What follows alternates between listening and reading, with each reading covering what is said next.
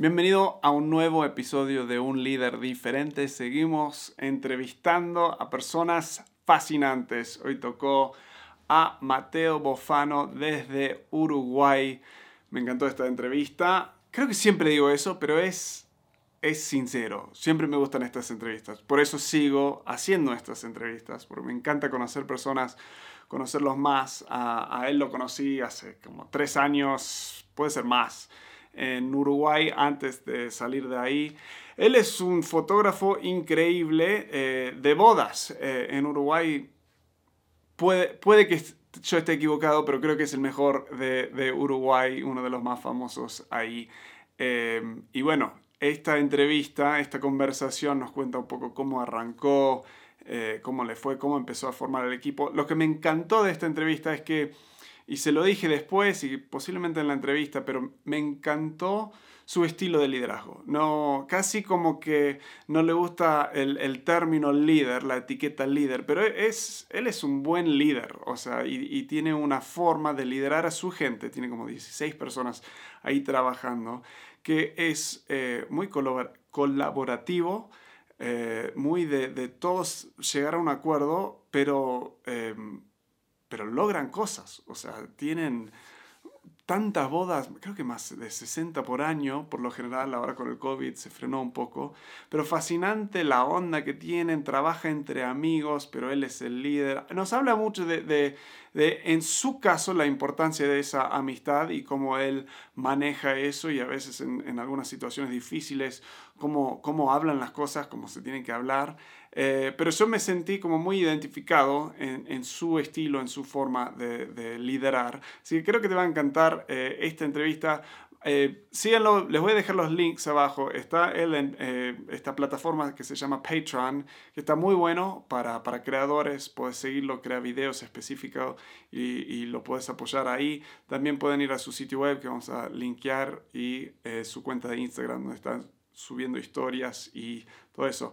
Te dejo acá con la entrevista. Te voy a mencionar también que tenemos em, la plataforma de un emprendedor diferente que recién está lanzando, creo que cuando sale este video ya lo, lo sacamos, que si eres emprendedor, deberías estar ahí. O sea, si quieres emprender, si necesitas ayuda con tu emprendimiento, desde tengo una idea, pero no sé cómo aplicarla, cómo desarrollarla, hasta tengo una idea que está funcionando, pero quiero crecerlo aún más tenemos cursos, tenemos herramientas, todo metido ahí adentro, dentro de esta plataforma. Un precio para todo el año, para, para, para acceso a todas estas cosas. Así que puedes encontrar más de eso en unemprendedordiferente.com. Bueno, te dejo con mi entrevista acá con Mateo. Ok, bueno, loco, Mateo, bienvenido acá al podcast de un líder diferente. Creo que hace ¿qué hace ya? Tres años, dos, tres años que te conocí así, eh, porque tenemos un amigo en, común ah, y estamos tomando un café, pero antes de eso ya te venía siguiendo en redes, eh, todas las fotos que sacan eh, y varios de mis amigos ahí en Uruguay me, han dicho que eres, que realmente cambiaste la trayectoria de, de, lo que es fotografía de bodas en, en Uruguay. Pero, pero porque para los que no te conocen, eh, deciros qué, cuál es tu empresa, qué haces y luego escuchamos un poco la historia de cómo arrancó todo esto. Bueno, genial. Eh, muchas gracias por invitarme, de verdad, para empezar. Este, de verdad, es un placer y nada, es muy divertido también. Hace, creo que nos conocimos hace tres años, te diría, un, poco, más de, un poco más de dos, o, tres o cuatro. Sí, tres o cuatro, de 2017 puede ser, ¿no? puede ser, puede ser. No, a ver, básicamente yo tengo 29 años, uruguayo, nacido en Montevideo, este, soy fotógrafo de bodas. ¿Por qué fotógrafo de bodas? Porque es lo que me dedico y además es lo que amo y es lo que me gusta hacer. Entonces me defino como un fotógrafo de bodas, obviamente. A ver, mm, no sé si me defino como un líder, pero a veces sale eso de que no queda otra que tengo que hacerlo porque soy eh, dueño o director de una empresa, de una empresa de bodas, que es, que es Bofano Studios en el cual tenemos 16 empleados. Y bueno, hace como 6 años que estamos en, el rubro de los casamientos. Y bueno, tenemos todos los fines de semana, tenemos aproximadamente unos 70 bodas por, por año.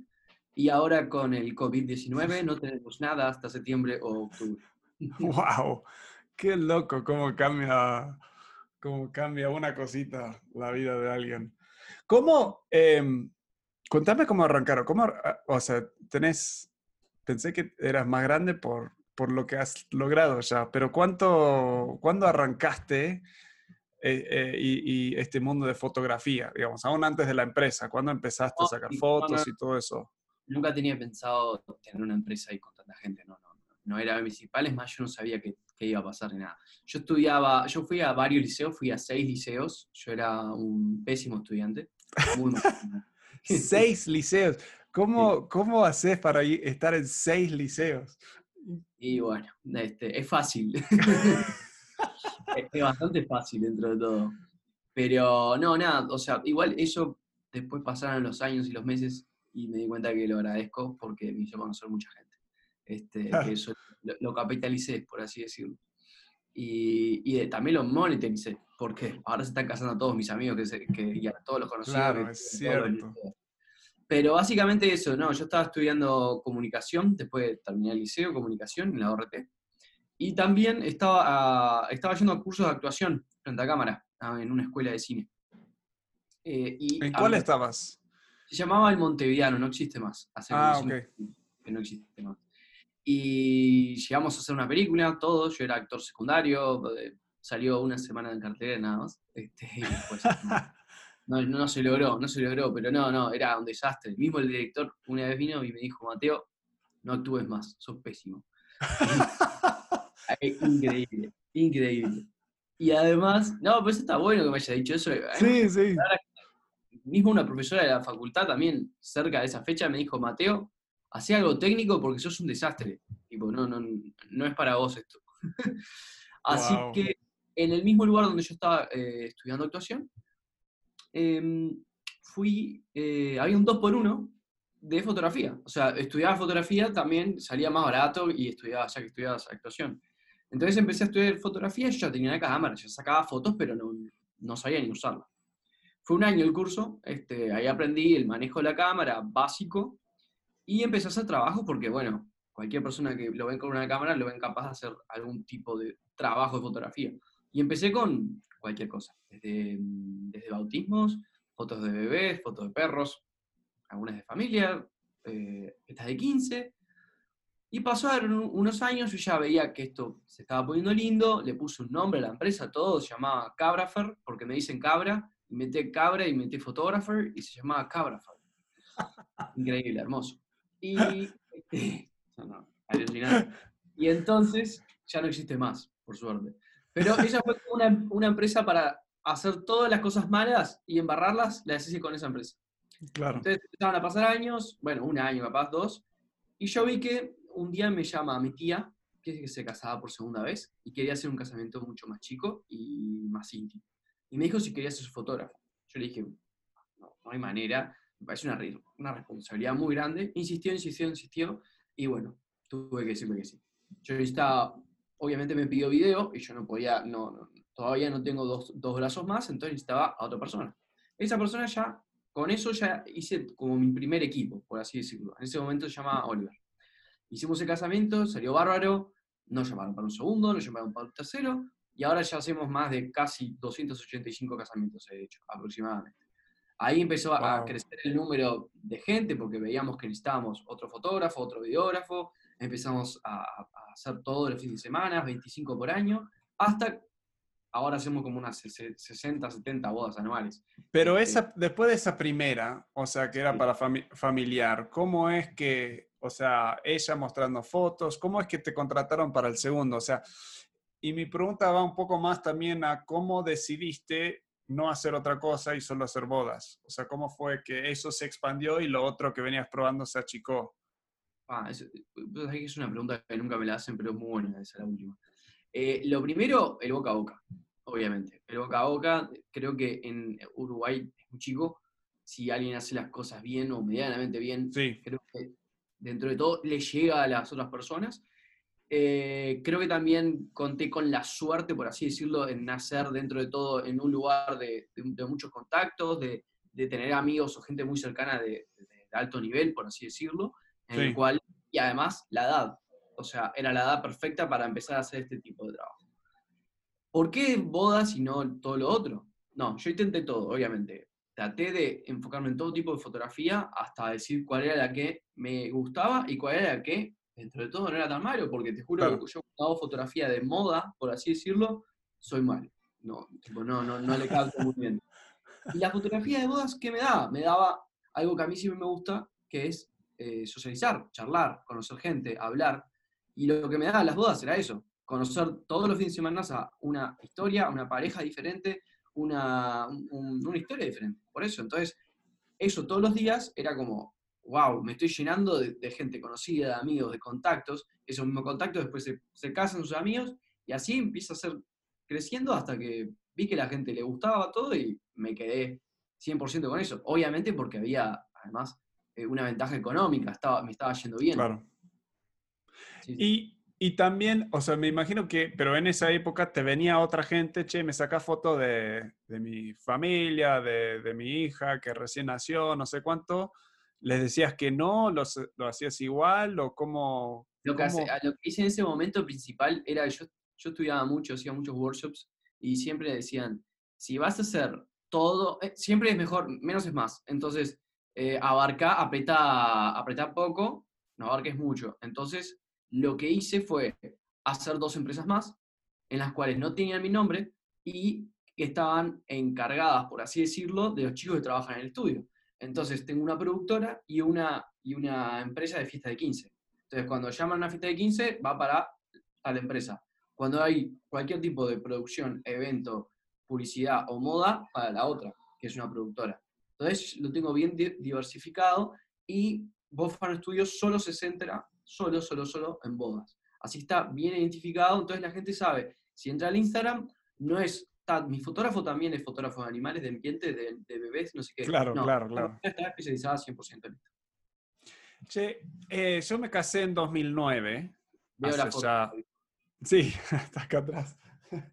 Eh, y las, la, el estilo en esa época era, o sea, ahora veo fotos de hoy eh, y nada que ver con el estilo, la onda en 2009. No sé, porque no, no sé de fotografía, cuándo, cuándo hubo ese cambio. O sea, fotos, las, las de hoy, ni sé cómo describirlo, capaz me puedes ayudar con eso, pero es, son otra onda, otro estilo, eh, más dinámico, más divertido, enfoque, o sea, hacen cosas que, que valen la pena compartir en Instagram. Y los nuestros, o sea, eran más, un poco más clásicos, las fotos clásicas, ahí parado.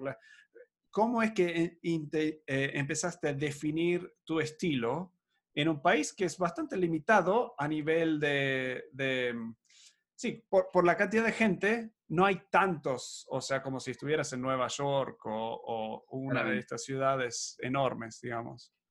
Para empezar, mira, dos cosas. Una, sí hago fotos clásicas, sí hago retratos comunes y corrientes de la foto de la abuela, por así decirlo. O sea, las clásicas, clásicas las hago todo el rato. Es lo que me, es como la patada, es para arrancar, hago eso porque me aseguro, me aseguro que está el portarretrato que va a tener la madre, todo, la hija, los nueve, la pareja mirando a cámara, eso siempre lo hago. Y arranco por ahí, porque quiero que tengan esas fotos también, porque el día de mañana no sé si van a querer un retrato de ellos o una foto súper artística, en la cual hay que ver si de verdad son ellos o no, porque están un poco lejos. Entonces yo siempre arranco con eso, siempre, siempre, siempre arranco como cualquier otro fotógrafo, en el día de la boda, ¿no? Pero ¿qué pasa? Hay un detalle que creo que varios fotógrafos lo comparten conmigo, pero sobre todo a mí. A mí me gusta mucho conocer a las personas. Hago una preboda, que es una instancia previa para conocerlos, me junto a tomar mate, cerveza, lo que sea.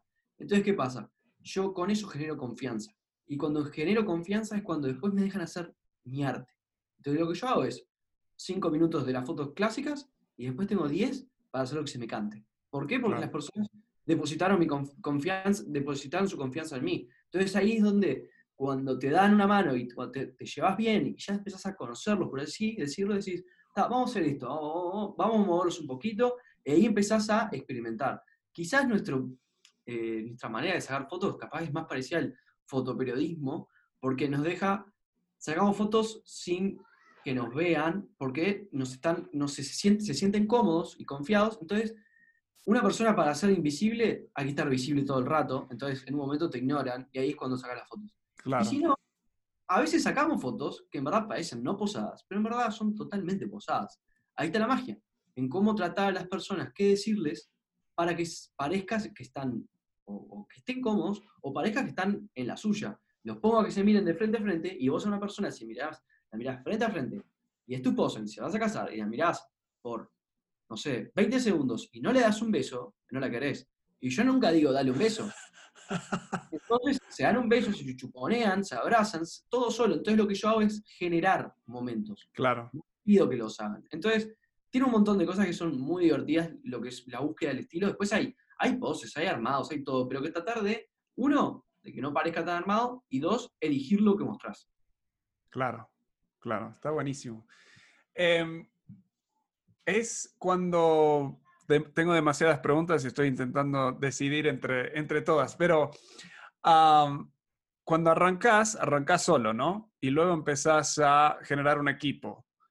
Eh, y, ya me dijiste, no me siento a veces o no me veo como líder, eh, porque eres, eres amiguero, que o sea, eh, te veo por lo menos como no queriendo ser el, el autoritario, a ver, chicos, tac, tac, tac. Eh, entonces, ¿cómo fue eso para, para vos empezar a gestionar eh, a un equipo? Eh, ¿Qué fue lo, lo difícil? Qué, ¿A qué obstáculos te enfrentaste y cómo, cómo lograste superar esos? No fue fácil. no, hay, no, hay un, no hay un librito que te diga qué exactamente qué hacer. sin, simplemente traté de rodearme de buena gente de buena gente que, haga eh, unas buenas eh, opiniones y todo eso para decir, vos, esto pasa, esto pasa, y ya ver cuando alguien te está dando recomendaciones que son tipo, vos, te, están afanando, te están haciendo cosas, siempre son cosas malas. Entonces yo siempre dije, y además dije, yo quiero, yo, ah, yo soy muy amiguero, pero dije, yo quiero trabajar con amigos. Y la manera de trabajar con amigos era escuchándolos, porque mm. vos, si vos tenés un grupo de amigos, no sos el único que habla y que toma decisiones si se juntan a comer un asado, lo van a hablar, van a charlar, qué comemos, qué estamos. Entonces, más o menos traté de, obviamente siendo yo el jefe o el cara visible o el que pone el apellido, sí, obvio, pero intenté directamente que cada vez que pasa algo, ¿qué opinamos todos? ¿Qué, te pasa a vos? Acercarme, este, ver los puntos de vista y no tener la última palabra. Eso fue lo principal. Se volvió muy difícil porque a veces porque somos todos de la misma edad. Somos 16 personas que tenemos más o menos 6 años a esta edad, no es mucho. Entonces, y salimos a tomar, salimos a comer, todo el rato nos vemos en diferentes lugares sociales. Entonces, sí, es difícil, pero creo que aprendimos primero a ser amigos y a separar también cuando es trabajo a cuando no es. Eso sí es muy importante. Cuando hay que decir las cosas, de, cuando alguien hizo mal, decírselas. Decírselas de una manera de que se entienda que no es una puteada o un, o un rezongo, sí dándole cuenta de que cuando alguien hace algo mal es, vos, vos sos muy bueno, yo necesito que sigas siendo bueno, y esto que pasó, necesito que no lo hagas más, para que vos sigas haciendo el bien que le haces al grupo. Entonces, siempre hay maneras de, como, eh, ahí yo le digo, le digo el método sándwich, algo bueno, algo malo, algo bueno. Este, entonces, sí. tratar de este, sí, generar eso. Como también con workshops internos. en dos semanas nos vamos a un campo, todos los del equipo, a dar un workshop interno para mejorar entre nosotros. Este, después ser atentos, dar regalitos, dar un montón de cosas que son muy importantes, que terminamos siendo un grupo de amigos, la verdad.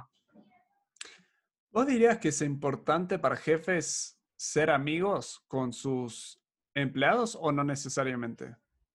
No necesariamente, porque creo que va a depender de cada uno como sea. Yo soy hay gente que seguramente le funcione, no le funcione así, porque le dificultaría mucho en los pensamientos de cuando hay que tomar decisiones. A ver, obviamente a mí a veces se me complica tomar decisiones cuando hay que, eh, lamentablemente en la carrera de dar, le he dicho a dos personas que no sigan trabajando, y eso fue muy difícil, muy doloroso. Pero siempre, si lo hablas en el grupo y ves que algo está pasando, siempre te vas a dar cuenta cuál es la decisión que tienes que tomar.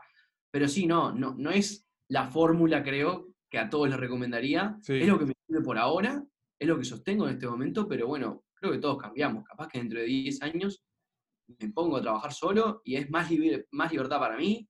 Claro. Pero yo qué sé, capaz que termino volviendo a trabajar juntos porque me parece muy divertido.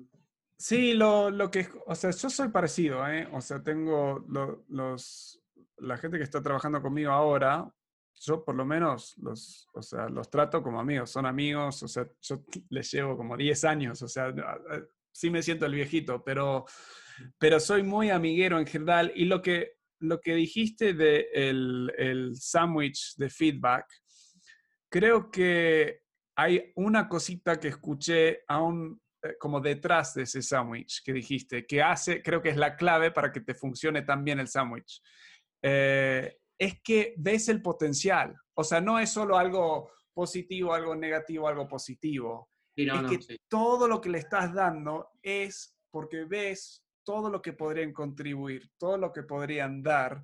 Entonces, creo que la gente siente eso. No es solo, ah, me está diciendo algo positivo porque luego me va a decir la cosa que me real, realmente me quiere decir, que es lo negativo, y luego como me va a decir.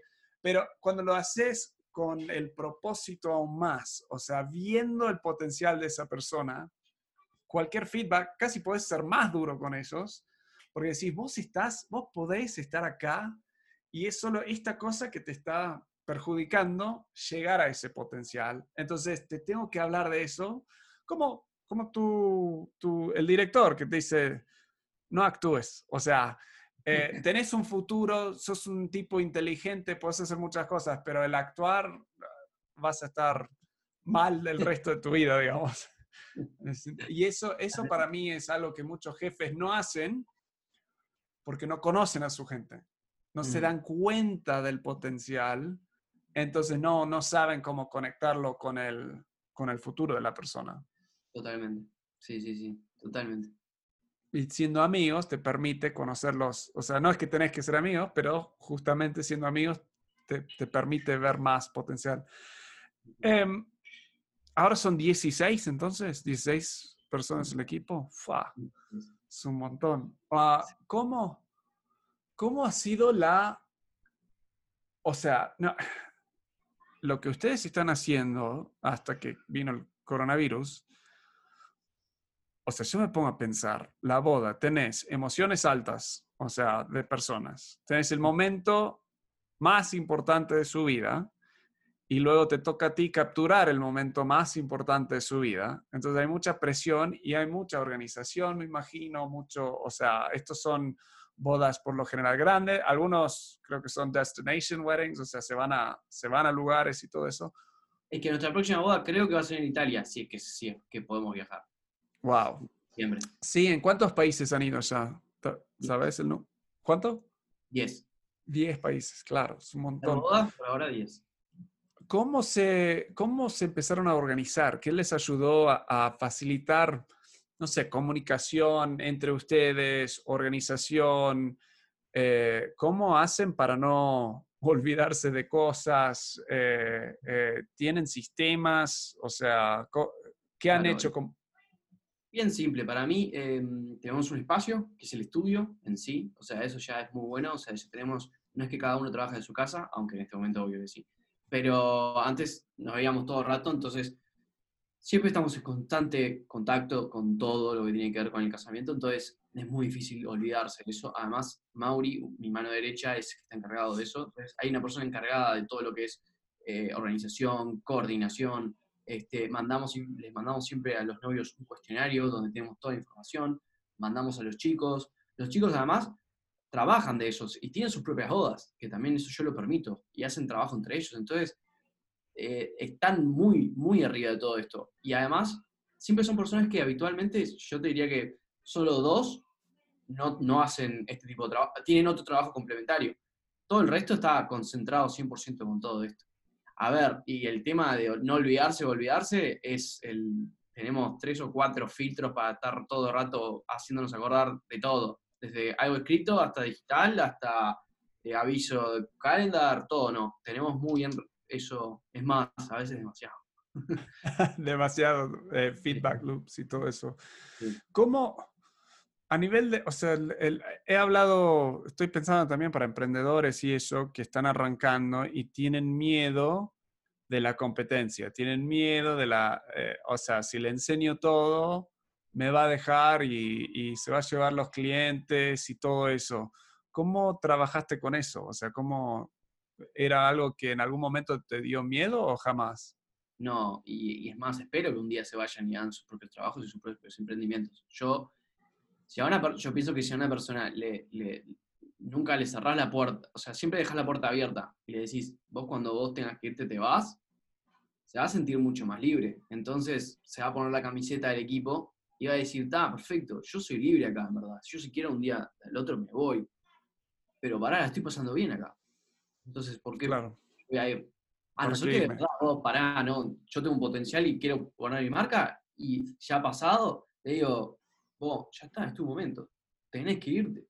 Y ya está, y va a venir otro, porque ah, por suerte tenemos mucha gente que quiere trabajar entonces, en, el estudio. Entonces, vos, cuando te llegue el momento, y lo espero, es más, yo ya sé que hay, hay dentro de poco, alguno va a decir, che, Mateo, me voy a dedicar a esta cosa porque me gusta más esto. Vos, dale, te vamos a prestar equipo, te vamos a ayudar y vamos a tirar para adelante todo. Eso siempre, siempre va a pasar.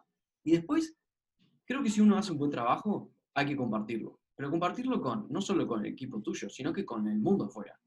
Eso te va a hacer, de repente, un referente o te va a, a posicionar en otro lado, más alto, si vos estás compartiendo, mostrando, hace que tu negocio, ¿cómo decirlo?, aumente, ¿no? Eh, ay, la palabra, o sea, elevar, eleva tu negocio. Sí. Eso. Estoy completamente de acuerdo, em, pero he notado que cuando hablo con personas, en especial emprendedores o negocios que tienen mucha competencia o, que todavía no han llegado al punto de que son el líder en la industria, eh, siguen con, o sea, ¿siempre te sentiste así? ¿O al principio, cuando era capaz más difícil de conseguir clientes o no estaba como eh, una lista de clientes, un waitlist y todo eso, siempre fue esa, mira, sí, anda, o sea, ahora somos competidores, te ayudo con lo que necesitas. ¿Cómo llegaste a eso? Yo antes, hace cinco años, yo tenía otra empresa. O sea, yo cuando arranqué, eh, la empresa se, llamó, se llamaba Bofano Producciones y, ahí yo tenía dos socios. Esos dos socios, éramos tres, me dicen que querían cambiar el nombre porque no se identificaban. Bueno, genial. Le llamamos ROF, se llamaba, Estudio ROF. Pusimos el nombre R de Rodrigo, O de Oliver y WF de Bofano. Hicimos el estudio, duramos un año, teníamos diferencias muy grandes de, temas laborales, pero estaba, estaba todo bien. Y nos separamos. Algunos de los chicos se vinieron conmigo y otros fueron con ellos y competencia bodas, bodas, producciones, producciones, era pura y además mismo, misma cartera de clientes. O sea, era, era, era si, nosotros, si no, no, nos agarraran a nosotros, agarraran a ellos y así viceversa. Y sí, al principio ahí fue, pero me están robando, ah, no sé qué. Pero al final yo decía, oh, pero para, yo quiero estar bien con ellos, yo quiero estar bien con todos. Y yo no voy a estar, yo jamás contrataría un servicio o, o estaría bien con alguien que esté quejándose todo el rato, eh, buscando la, cortita. Y además creo mucho en lo que hagas, a un día te, se te va, va a volver. Después dije, si esto me gusta, voy a hacer que sea este, como, como que no voy a poner límites. O sea, dije, ta, vamos a tirarlo todo. Vamos a que no preocuparnos por el vecino, porque si miro al vecino, me, voy a empezar a contagiar, voy a empezar a ver qué, qué hace él y voy a perder mi rumbo. Entonces, ahí dije, ta, me voy a concentrar en mí, en mi equipo, en todo, todo bárbaro, pero solo a mirar hacia mí. Y además, y además, a no consumir lo que produzco. O sea, ¿Cómo? no quiero, a no consumir lo que, lo que yo produzco. No consumir bodas, no ver otros fotógrafos, no ver. Ah, ¿Por qué? Si no me enveneno. Porque voy a decir, a ver que un fotógrafo está en Perú. Y hijo de puta, este le sacó, le salió una moda en Perú, me calienta. O, oh, mira el fotón que sacó este, no sé qué, y te calentás. Entonces dije, no, pará. Sí, cada tanto está bueno ver la competencia para ver en, qué andan y copiar algunas cosas a unos puntos y decir, porque no, nadie inventó nada, no es copiar, es poner tus cosas en ah, sí, sí. valores. Y creo que es importante hasta cierto punto, porque si no se vuelve enfermizo. Entonces, no consumir lo que uno produce es muy importante. Eso es, es buen, muy buen consejo, creo, para muchos, porque es, Sí, es lo, lo, más normal, creo que tiene varios, varias aplicaciones, porque aún como líderes, eh, ni viendo, ni a nivel empresa, pero como personas, individuos, hay la tendencia de, bueno, compararte. Siempre estamos, ¿cómo estoy? Bueno, la única forma en general de ver cómo estoy es en base a otro estándar, digamos. Entonces busco al que está más cerca y el, lo malo es que capaz que estás rodeado por, por personas que no están llegando al nivel que, que, deberías vos, pero estás mejor que ellos. Entonces, ah, estoy bien, me levanto a las 11 de la mañana, me tomo todo el día, pero no estoy tan borracho como ellos, ¿no? Eh, en cambio, al revés, ves solo los altos que tienen, o sea, eh, años y años han escrito 20 libros y decís, nunca voy a llegar a eso, entonces, ¿para qué intentar? Entonces, mi, mi, esposa siempre me ha dicho, hicimos un, hace como dos años atrás, hicimos un taller, un taller de liderazgo. Y no, era el primero acá en México y nos fue, en mi opinión, bastante bien. Eh, entonces yo estaba feliz y mi esposa me había ayudado y me encanta porque me dice, sí, fue, fue bien, pero a nivel de lo que nosotros podríamos lograr, eh, era un 7 de 10. O sea, entonces también es justo lo que decís, o sea, enfócate en tu cosa, en tu propio potencial y medite con eso. Y a la vez, fíjate, asomate. Y si te vas a rodear de personas, que sean personas que están a, tu nivel y un poco más para, para empujarte a más. Totalmente, totalmente. Entonces, nunca te, muchos líderes se sienten solos en las presiones eh, financieras, o sea, es tú como el encargado, el líder, estás liderando esto. O sea, si no generan trabajo, o sea, no, eh, no puedes pagar a empleados y todo eso. Y más cuando son amigos, o sea, tenés esa presión, me imagino. Em, ¿cómo, ¿Cómo manejas? ¿Cómo te hablas con alguien?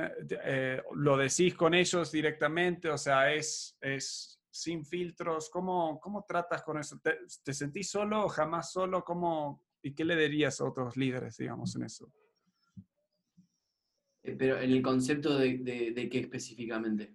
Como líder de tu empresa, eh, liderando tus equipos, ¿nunca te sentís como que solo en, en, en, lo que tenés que hacer? Creo lo, lo, lo que pasa que no, no, no, no, no, creo que no, porque de verdad, como las decisiones las tomo muy en grupo, los pensamientos, o, como hablaste recién un poco de plata, este, cuando hay que, vos eh, vienen y me dicen, Mateo, ya hace como un año y medio que no hay aumentos. Tenés razón, vamos a pensarlo, ustedes me dicen qué es lo que ustedes piensan y yo les digo lo que yo pienso y vamos a llegar a un acuerdo. Dale, perfecto hoy no, o después le digo, che, esta vez sí, y vamos viendo, obviamente. A ver, hace poco, poco no, hace un par de meses, antes de que todo esto explotara, uno de los chicos, que es muy amigo mío, le dije una boludez, no sé qué boludez, le dije de un trabajo que no era bodas, le dije, vos, eh, creo que era esto de plata, pero no importa. Eh, este, ¿Te acordás el otro día que te dice esto y esto? Te pago esto y ya está. Y me dice, no, pará, vos me has dicho esto. Ah, pero le digo, bueno, pero no jodas, le digo. Y me dice, no, pero pará, Mateo, vamos, vamos a separar bien las cosas. Esto es trabajo. No, es, no, no, no, no, me, no, me, no me hables de la cerveza que hablábamos el otro día. dije, vos tenés razón. Hay que separar bien las cosas. Entonces le dije, ¿sabes qué? ¿Te acordás de lo otro que yo te había dicho laboral? Te lo digo. Y él dice, vos, bien, estaba esperando que me digas algo de eso. O sea, que me retes, que me digas, vos, rendí, vos, rendí. No, no, no me des vueltas. Entonces, ahí me di cuenta y dije, vos, lo importante es que separar todo esto. Mm. Pero estar en constante comunicación, la hago todo el rato. Hay que hacerlo, porque si no te sentís solo como capaz que a algunos les puede pasar. Además, yo escucho mucho a las personas, a veces soy medio sordo, a veces me encierro y digo, yo soy el que voy a decir esto, pero a veces digo, vos, la decisión en conjunto es lo mejor. Por eso juntos para mí es mejor. Y en todo el sentido. Desde laboral hasta te vas de viaje. Este, siempre las cosas compartidas son las que disfruto más. ¿Qué haces con, miembros nuevos que no son parte del grupo tan íntimo? ¿Los incluís en la decisión? ¿Hay un tiempo como de...? Y además, justo dos semanas antes se sumaron dos personas más. y, pobre, me dieron una lástima porque fue tipo, chicos, ya sé que acaban de arrancar, pero bueno, no, hay trabajos hasta septiembre, octubre. Este, no, tenemos pleno contacto igual. Yo lo que hice cuando pasó todo esto fue hablar con el, con el encargado de video, Juan Martín, y le dije, vamos a tener que no mandarle todo el trabajo a uno, sino de mandar un poco más, más cosas a los demás, vamos a inventar cosas para que los demás se mantengan eh, dentro de todo, ponerle estas clases online y todas las cosas que estoy dando, los workshops. Eh, le dije a uno de los chicos que no, de los nuevos, le dije, vení, filmá esto, o editame esto, te mando esto para que hagas un corto, o todo eso. Entonces, los aliento un poco, quizás no tanto por la parte monetaria, sino por la parte de, che, estoy haciendo algo, por lo menos. Sí, eso es, para mí fue muy importante. Cuando pasó todo esto, después de, además fue un fin de semana que pasó todo esto acá en Uruguay, entonces tuve que, y los chicos estaban trabajando, entonces tuve que sacar gente, poner gente en el mismo día de la boda, porque habían unos que habían ido a la boda famosa acá en Uruguay, que fue uno de los centros del foco. Entonces, ah, sí, había, yo escuché de eso, había una boda que como todo el mundo se enfermó, ¿no? Algo así. Claro, y los fotógrafos era mi equipo. Yo no estaba, soy mi equipo. Entonces eh, tuve que, y estaban, uno de ellos estaba trabajando en una boda, estaba recién en la preparación y le dije, Guamá, vos te vas de ahí. Claro. va a entrar alguien, va a entrar alguien. Entonces sí, fue, terminó todo eso y nos juntamos todos por Zoom, charlamos, vimos cuáles eran las dificultades, los, miedos de cada uno. Este, hay personas más sensibles que sus miedos son más allá de lo personal, eh, va más allá de, lo, la humanidad, que me parece bárbaro. Hay personas que son más, más, de, más de lo corto, che, mi bolsillo. Y le dije que todas las cosas se iban a mantener y decir las cosas de verdad. Chicos, no sé cuándo van a ver las bodas. Chicos, no les puedo garantizar que en agosto estamos trabajando o en septiembre. Debes ir pensando, ir ayudándolos en sus cosas personales, proyectos. Eh, precisas un audio para ir a filmar algo, una luz, un flash, lo que sea, y apoyarlos, obviamente. Entonces esto pasó eh, y, o sea, pobres, eh, es que vengo pensando, tengo algunos amigos que les pasó, pero tantos que, bodas como pausadas, o sea, o postergadas hasta, hasta después. Me imagino que ah, era un caos de, dolor, de emociones también para toda esta gente. ¿Cómo has, cómo has tú, cómo han empezado a llenar el tiempo? Sé que están, vi un video ayer o antes ayer de vos matando, ahora entiendo por qué no, no eres actor, matándote de la risa e intentando filmar. Estaba buenísimo. Pero, ¿qué están filmando? O sea, veo que están filmando, vi como tipo masterclass o algo así. ¿Qué, qué tipo de cosas están haciendo ahora? Eh, bueno, cuando vi que de verdad no tenía nada para hacer en los próximos seis meses en todo lo que correspondía, va, más que responder a un mail o algo, este, que claro. esto lo hace Mauri. ¿Qué pasa? Los primeros tres, dos semanas capaz que sí fueron muy movidas porque nosotros tenemos, estábamos en, terminando la temporada alta, entonces eh, tuvimos que reagendar muchas bodas, muchas bodas. Eh, en dos semanas reagendamos 20 bodas. Y así dos bodas por semana hasta el día de hoy, reagendándose siempre. Entonces, está, ese fue un trabajo dentro de todo que teníamos que estar atentos. Pero después dije, no hay nada más para hacer. empecé a leer, personalmente empecé a leer, a hacer las cosas que tenía anotadas en una cosa que estaba tosh, ahora ya no hay nada, de todas las cosas que tenía que hacer mías personales, chiquites cosas, que, backup del celular, backup de la compu, eh, compré libros, me compré un Nintendo que siempre quise. Este, Entonces, cuando vi que ya había hecho todo eso, dije, está, vamos a empezar a hacer algo más laboral. Entonces, está, empecé, empezamos con eh, Patreon. Patreon eh, lo que es, un, es un canal de, de sponsoreo para, para, cualquier tipo de artista, en el cual vos pagas una pequeña suma y hago videos online, demuestro mi trabajo, cómo edito, eh, cuáles son mis herramientas, mi workflow y todo eso hago videos semanales y todo eso. Pero después, hace un año y medio, eh, yo me había juntado con unos chicos y me dice, Mateo, nosotros hacemos workshops presenciales, que son como una especie de retiro de tres días que nos vamos a un lugar lindo en, Uruguay, eh, que nos vamos a dormir. Somos, eh, el cupo es como de 15 fotógrafos, más los fotógrafos del equipo, somos como 20 y pico de personas que comemos asado, pasamos dos noches increíbles y charlando de fotografía. Esos fueron tres veces los workshops. Y uno de los chicos viene y me dice, Mateo, viste que Uruguay es chiquito, ya el público ya, ya sabe lo que es el workshop, ya hay que inventar y hacer uno nuevo. Yo dije, dale, vamos a hacer uno nuevo. pero vamos a hacer algo con el workshop que ya estaba hecho. Vamos a venderlo. Vamos a filmarlo y vamos a verlo. Y me dice, sí, dale, vamos a hacer una masterclass, vamos a hacer un workshop online de 30 y algo de capítulos, que lo vean. Y está obvio, hace un año, un año y medio lo empezamos a pensar y dije, ¿cuándo da tiempo para estar filmando?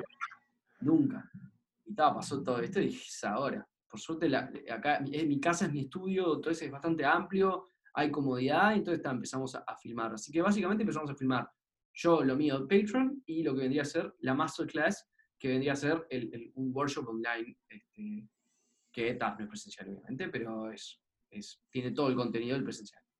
Entonces, em, contame más de eso, porque creo que es buena oportunidad. ¿Ya lo tienen o lo están creando ahora? O sea, ya lo, estamos, lo, estamos, empezando a filmar, ya vamos recién por el capítulo 6 de 35.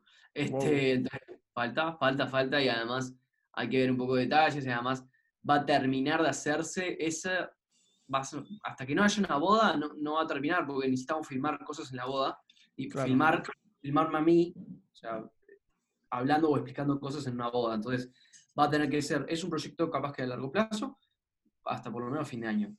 Este, después, por suerte acá en Uruguay, viene bien la mano con el tema del virus, y en julio, ahora en un par de, en un mes y algo, vamos a dar eh, nuestro cuarto workshop presencial.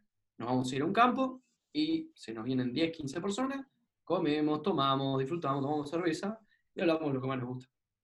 Que son las he, visto fotos, creo que de, eso y es súper lindo. Em, para cualquier persona que esté en Uruguay o Argentina o cerca, bueno, si quieren volar de México una vez que esto abre, pero ¿y, qué es la mejor forma de, mm, como encontrar más info sobre lo que estás haciendo. Tenés el Patreon, que, te buscan. El, Patreon es bien fácil, se entra en Patreon y se busca mi nombre, Mateo Bófano. Y si no, obviamente nuestra web, que está muy linda, que la estuvimos también, una de las cosas que estuvimos haciendo todo el tiempo fue arreglar la web, que va muy linda, tiene una parte que todo es workshops y te dice cómo se paga, cómo se hace, más información, eh, toda detallada de qué se va a hablar, ¿no? Porque no es solo ir a un lugar que vas a ir a tomar alcohol nada más Claro, claro. Es un lugar que vas a ir a aprender y hasta hacemos también trabajos prácticos con parejas reales. Este, son, es un fin de semana muy, muy divertido, ¿Eso es tu sitio web? ¿Es lo mismo que tu Instagram? No, bofano.com. Bófano, no, sin la M. Bófano.com. Ok, sí, sí, buenísimo. Eh, B larga o WFANO.com. Buenísimo. Y en Instagram, M, Bófano. Eh, entonces, estás filmando, estás sacando todo eso eh, y con ganas ya extrañas las bodas, o sea, ¿cómo te sentís vos como persona en todo esto? ¿Aprendiendo mucho? O sea, leyendo y todo eso. Sí, pero vos sabés que me tiene un problema que me, pasa me pasaba antes, pensé que lo había solucionado, pero hoy cuando vinieron los chicos a filmar unos capítulos, los hablé con ellos.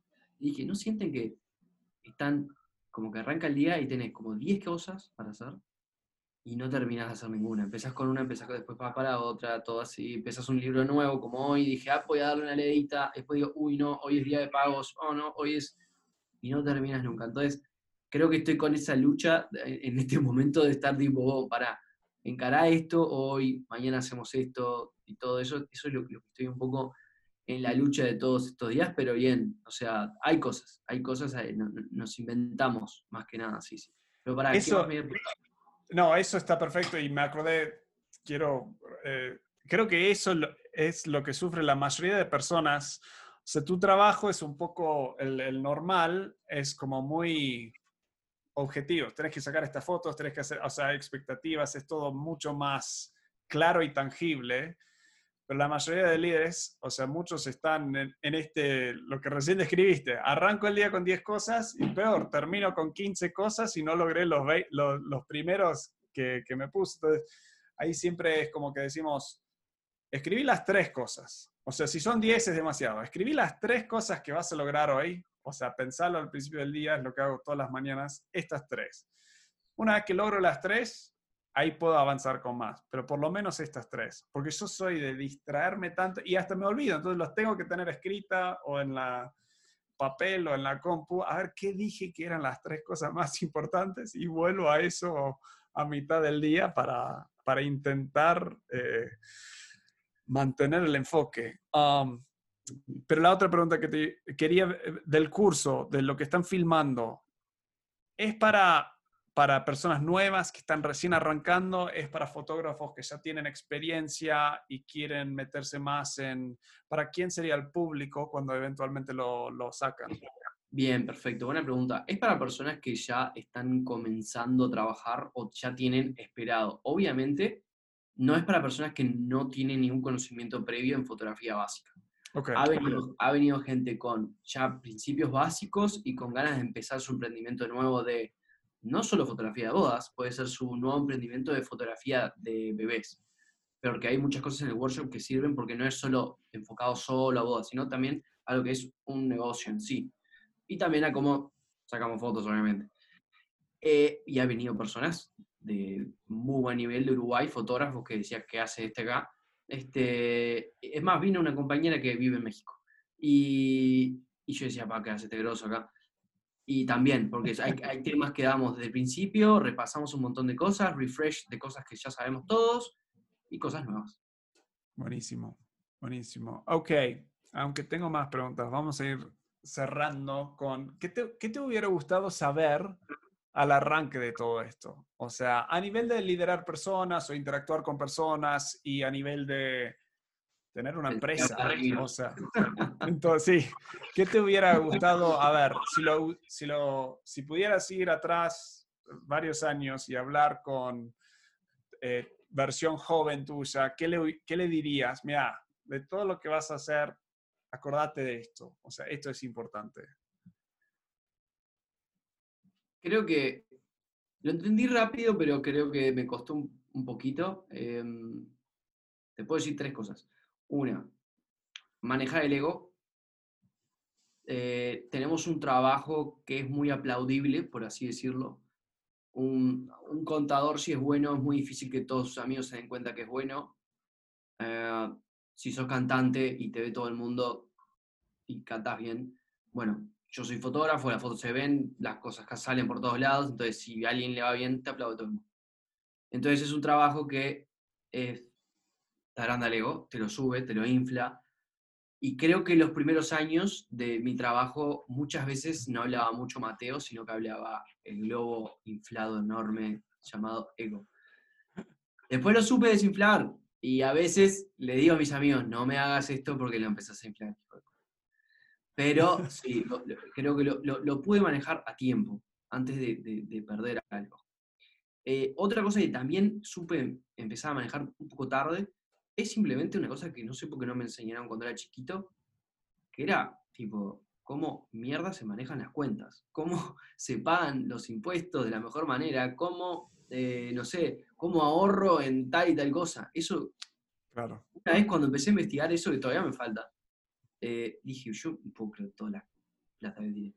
O sea, por, no saber, o porque nadie vino y me dijo las cosas, y yo dije, vos, pa, vos, eso es verdad, o sea, si me hubiese, me hubiese gustado muchísimo que de chico me hubiesen enseñado finanzas, o no sé, este, personales, ¿no? no solo empresariales, sino tipo... Sí, sí, sí. Un presupuesto personal, claro. Exactamente, no, no, siempre se me, se me, fue muy difícil con eso. Y después, este, y después, no sé, yo qué sé, creo que nada más, capaz que Capaz que sí haber tenido, porque con todo esto del COVID, te hace plantear todo esto y decir, va, me dediqué solo a una cosa, solo a fotografía de bodas. Ah, tengo una productora también que se dedica a otras cosas, pero tipo, me dediqué solo a esto. Entonces está la palabra que te viene a la cabeza y te dice reinventarte, ¿no? Pero yo escuché a un fotógrafo, se llama Cristian Cardona, que hablaba mucho sobre este tema y era que, para que me quedo sin batería, la compu, que hablaba sobre em, que no va tanto en reinventarse. En verdad, y que me gustó mucho lo que dijo, es fortalecer y ver cuáles son las cosas tuyas buenas. Y cuando ves que cuáles son las cosas tuyas buenas, fortalecerlas. Y volver a identificar cuáles son tus cosas malas para ser el mejor en lo que ya sabemos que somos. O digo, en lo que ya sabemos que nos gusta. No significa que ahora me voy a tener que ir a, a ser arquitecto, bueno, estaría bueno, pero digo, a empezar a hacer algo que nada que ver. No, yo quiero fortalecer lo que me gusta y lo que yo creo que es bueno. Entonces me empecé a pensar y dije, ta, no, pará. Voy a ser mejor fotógrafo, voy a ser mejor persona, voy a ser mejor líder, voy a ser mejor novio. dije, voy a fotografiar las cosas que yo quiero ser mejor. Entonces no es, bueno, entonces ahora me voy a dedicar a, a pintar. Entonces, claro. eso es lo que dije, dije, vos, no, voy a darle con todo a lo que yo sé que me hace feliz y me deja, me deja contento. Obviamente tengo algunos proyectos, que, pero son siempre del mismo rubro. Hace poco hicimos nuestro primer, organizamos nuestra primera boda con mi novia como wedding planner. O sea, de, de una boda Claro. en sí, el campo. Y eso está buenísimo. Entonces, organizador de eventos capaz que sería algo para el futuro. Entonces, pero bueno, va ligado obviamente a las bodas. Claro. Pero era eso, no tanto en reinventarse, sino que explorar lo que uno ya es y mejorar. El día, no, porque mencionaste novia, el día de mañana, si te casas, ¿quién vas a seleccionar a sacar las fotos de, de tu No, boda? no, sé, no tengo idea porque todo rato siempre cambiaría de opinión, depende de quién es todo. eh, pero sí, yo pienso que alguien, alguien que me gusta mucho lo que pasa y la verdad que salen en, en Uruguay me di cuenta que somos baratos todos porque en Europa sal- los que me gustan salen tres veces más. Carísimo. En ¿no? realidad, Salen caros, pero vale la pena. No, todavía no tengo idea, obviamente, pero me gustaría que sea alguno de los que me gusta a mí. El tema, algo bien bobo, por así decirlo, es que creo que, sobre todo en América Latina, eh, tenemos las mejores fiestas. Sí. No tanto en Europa, y creo que Estados Unidos tampoco. Tipo, en no. fiestas de casamiento. Y la gente disfruta mucho. Entonces debería ser alguien que entienda muy bien lo que es la fiesta en sí. Eh, Sí, eso tiene que ser latino, tiene que ser latino, porque el, el gringo, o sea, mi boda, arrancamos a la... Pa, ahora ni me acuerdo, creo que a las 2 de la tarde y se terminó todo, la fiesta, todo, todo, cinco y media, 6 de la tarde y ya nos fuimos. O sea, era, era nada. Eh, ¿Dónde te la boda en Carolina del Sur. en Carolina Ah, del Sur. Y lo más tarde que estuve en una boda en Estados Unidos, creo que hasta las 12, pero ya era tardísimo la boda. Yo tuve, una, yo tuve dos bodas en Estados Unidos, una en, Nueva en las afueras de Nueva York, terminó a la una, pero bastante tarde dentro de todo, porque ella, Claro. ella- ella era uruguaya y quiso hacerlo lo más uruguayizado posible, hasta llegó un DJ de Uruguay. Este, y ta, pero cayó la policía. Y después tuvimos una, sí, cayó, cayó, pero todo bien. Y después tuvimos una en Minnesota y también es el uruguayo y quiso hacerla un poco, un poco uruguayita la fiesta, pero no, a las 12 ya, Ya ya está. no había más No, que no, no aguantan. Bueno, no, ningún gringo te va a aguantar hasta las 7 de No, la tiene- mañana. tienen otras importancias. El gringo creo que le gusta mucho.